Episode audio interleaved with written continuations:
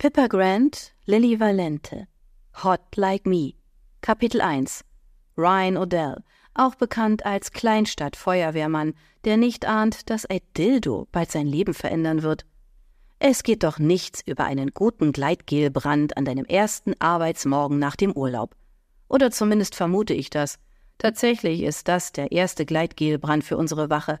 Ich kann nicht anders, als mich zu fragen, ob es wohl der letzte bleiben wird. Hank schaltet die Sirene an und fährt langsam über die Hauptkreuzung von Happy Cat, Georgia.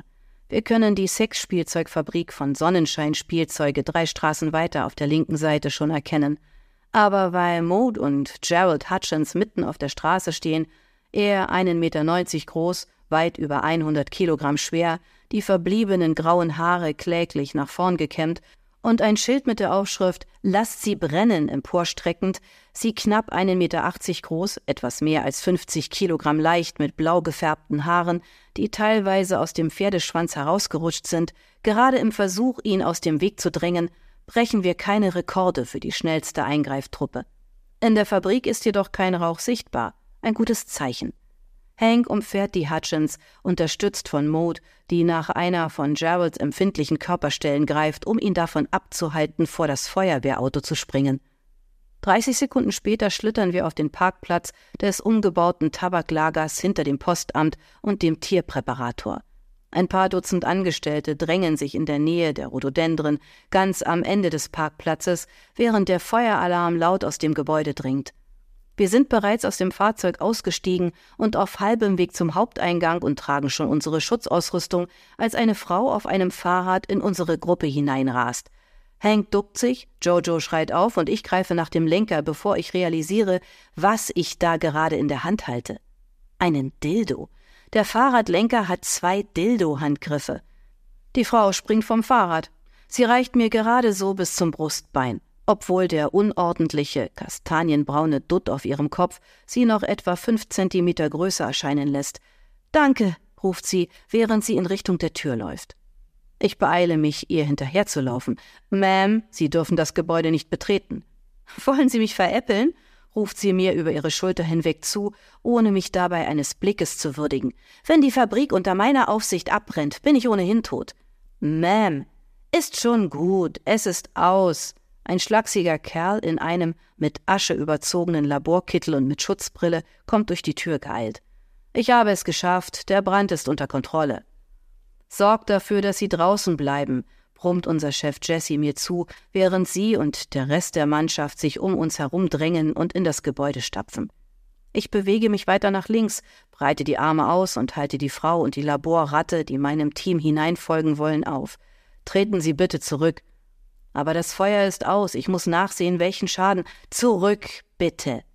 Normalerweise funktioniert die Legen Sie sich nicht mit dem großen ernsten Feuerwehrmann an Stimme wunderbar, jedoch nicht in diesem Fall. Die Frau hüpft auf und ab wie ein Vogel und versucht an mir vorbeizukommen. Sie würde sich vermutlich auch zwischen meine Beine drängen, wenn ich sie nur ein wenig öffnen würde. Und nicht auf die gute Art zwischen meine Beine. Es war das Gleitgel, erklärt die Laborratte dem Vogelmädchen. Die Sorte mit dem Mango-Limettenduft, von dem Savannah wollte, dass wir ihn ein wenig versüßen. In einem Moment habe ich noch alles ganz normal zusammengemischt und im nächsten Moment, bumm, ein Deitgelbrand. Ist das schon einmal passiert? fragt die Frau. Nein, noch nie. Wir sollten Savannah anru. Wir rufen Savannah nicht an. Das Vogelmädchen hebt eine Hand. Wir werden hineingehen, den Schaden begutachten und.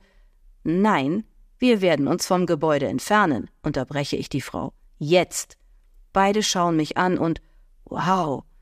Die Augen des Vogelmädchens.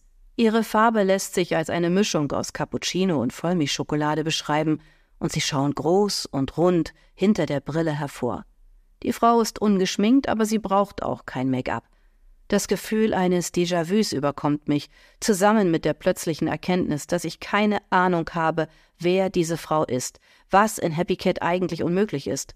Geheimnisse und Fremde sind selten in einer Stadt, die so klein ist wie unsere. Ihre schön geschwungenen Lippen teilen sich, sie klimpert mit den dunklen Wimpern und ein kleines Grübchen erscheint, als sie stottert.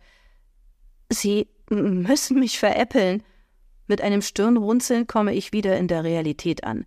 Das tue ich nicht bis das Gebäude sicher ist. Es ist sicher, es ist sicher, sagt die Laborratte und wedelt mit der Hand. Das habe ich Ihnen doch bereits gesagt, ich habe das Feuer gelöscht. Eine Explosion im Inneren des Gebäudes lässt die Fensterscheiben erzittern. Sie reicht nicht aus, um das Glas zu zerstören, aber sie ist stark genug, um meinen Puls zum Rasen zu bringen. Die Laborratte kreischt auf, fasst sich an den Kopf und rennt über den Parkplatz. Ich greife einen Arm der Braunäugigen und ziehe sie mit mir über den Asphalt, während aus meinem Funkgerät Meldungen der Mannschaft im Gebäude dringen. Alle geben eine Rückmeldung ab. Keine Verletzungen. Aber wir müssen die Fabrik räumen. Eigentlich schon vor fünf Minuten. Wer fehlt? Wer befindet sich noch im Gebäude? Ich richte meine Fragen direkt an die Frau. Sind alle Angestellten anwesend? Ich weiß es nicht. Sie wirft einen verängstigten Blick zurück auf die Fabrik. Wo ist Savannah? Urlaub. Urlaub. Nicht sehr wahrscheinlich. Ich habe die von Klatsch und Tratsch übersäte Insta-Chat-Seite der Stadt gelesen und weiß genauso gut wie alle anderen, was mit Savannah passiert ist. Aber auch nicht das drängendste Thema. Und wer leitet die Fabrik dann? Ähm, ich? Ich erstarre. Sie leiten die Fabrik? Ihre runden Wangen werden rosa. Es ist kompliziert. Wer kann mir sagen, ob das Gebäude leer ist? frage ich und eile über das letzte Stück Asphalt. Einer von euch? Sie zeigt auf die anderen Angestellten von Sonnenscheinspielzeuge, die sich auf dem Rasen am Rande des Parkplatzes versammelt haben. Vielleicht Olivia? Oh ja, ich, ich kann helfen. Ich würde sehr gerne helfen. Die mir gut bekannte Blondine winkt und bringt damit ihre silbernen Armreifen zum Klimpern. Unter normalen Umständen wäre ich bei Olivia Moonbeams eifriger Begeisterung zusammengezuckt. In diesem Moment reicht ein Zusammenzucken jedoch nicht aus. Weißt du, wer sich noch im Gebäude befinden könnte? frage ich sie. Sie schürzt die Lippen. Sie sind in der Farbe Göttinnenherz Pink geschminkt, was ich nur deshalb weiß, weil Olivia auf dem Bratfischfest vor zwei Wochen verkündet hat, dass dies ihre charakteristische Farbe zur Demonstration ihrer weiblichen Stärke sei. Seitdem machen meine Brüder in einem Gruppenchat andauernd Witze über die Herzen ihrer Göttinnen. Naja, nein, wir führen keine Anwesenheitskontrollen durch, antwortet Olivia. Wir vertreten die Idee zu arbeiten, wenn die Energie stimmt. Wir lassen unsere Kraft organisch durch die Chakren zum Herzzentrum und dann in die Hände fließen, verstehst du? Leider tue ich das tatsächlich. Seit Olivia nach Happy Cat gezogen ist, habe ich mehr über meine Chakren und meinen energetischen Seelenkörper gelernt, als ich je wollte.